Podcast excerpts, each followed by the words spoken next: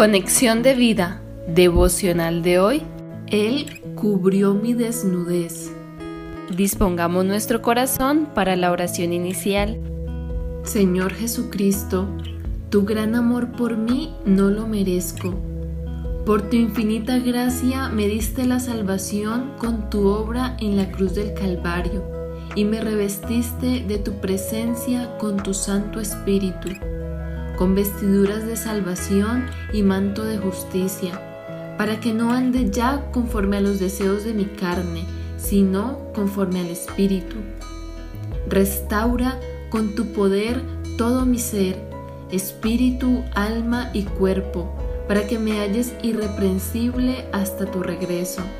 En el nombre de Jesús. Amén.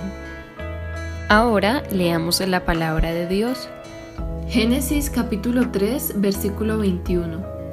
Y Jehová Dios hizo al hombre y a su mujer túnicas de pieles y los vistió. Isaías capítulo 61 versículo 10. En gran manera me gozaré en Jehová, mi alma se alegrará en mi Dios, porque me vistió con vestiduras de salvación, me rodeó de manto de justicia como a novio me atavió y como a novia adornada con sus joyas. Romanos capítulo 13 versículo 14.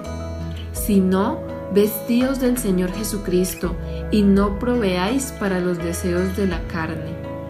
La reflexión de hoy nos dice, cuando el hombre cayó por su desobediencia en el Edén, consciente de sí mismo, trató de cubrir su desnudez con sus propias manos, pero el amoroso corazón de Dios lo vio desválido, desamparado, roto por el pecado y comenzó inmediatamente su obra restauradora. El pasaje del Génesis nos dice que cubrió su desnudez física con pieles de animales.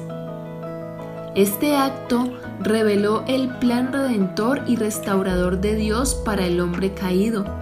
Este primer sacrificio que proveyó un vestido físico apuntaría al sacrificio de Jesús que proveería un vestido espiritual y restauraría al ser humano a la imagen y semejanza de Dios cuando fue creado, diseñado para ser un ser espiritual y vivir en comunión íntima con Dios.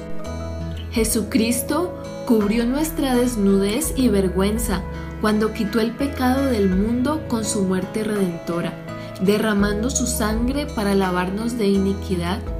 Por eso, cuando el ser humano no conoce de Jesucristo, en vano trata de cubrir su culpa, tratando de vivir moralmente, imponiéndose leyes y normas humanas difíciles de cumplir, haciendo cultos religiosos que no satisfacen el corazón de Dios.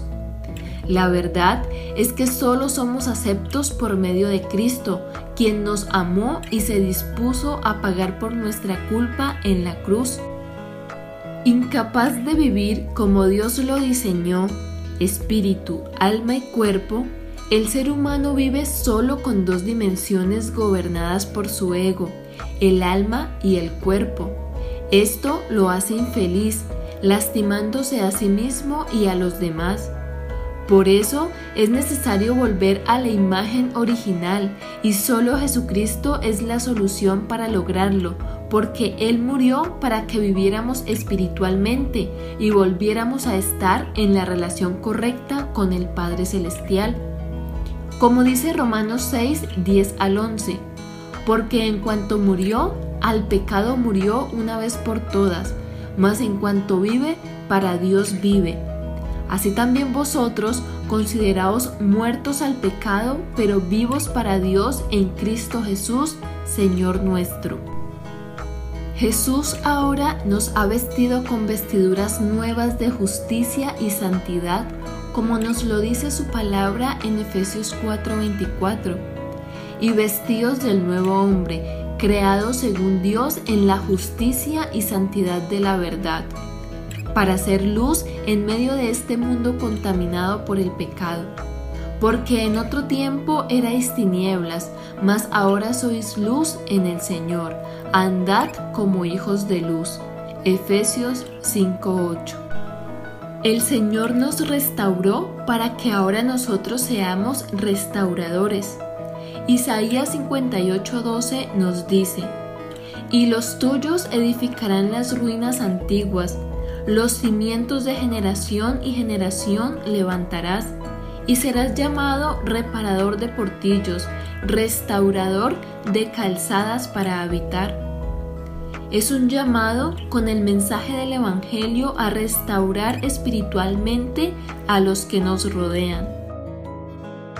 Visítanos en www.conexiondevida.org. Descarga nuestras aplicaciones móviles y síguenos en nuestras redes sociales